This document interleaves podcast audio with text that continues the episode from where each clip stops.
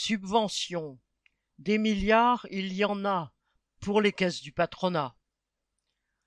En plein mouvement contre la réforme des retraites, gouvernement et autres adversaires des travailleurs rabâchent l'idée selon laquelle cette nouvelle réforme serait rendue indispensable par le manque d'argent public pour financer les caisses de retraite à moyen terme. Pourtant, l'État sait trouver de l'argent quand il veut. D'après le site internet de la Chambre des métiers et de l'artisanat, il existe à l'heure actuelle environ 2000 aides publiques différentes destinées aux patrons exonération de cotisations salariales et abattements fiscaux, apports en capital, subventions à l'installation, à l'investissement, etc.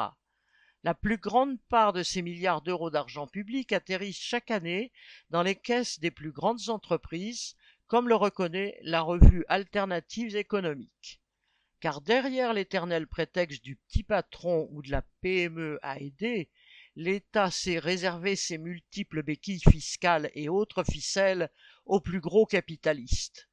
Au cours de ces dernières années, ce transfert d'argent public vers les poches des actionnaires s'est accéléré de manière vertigineuse.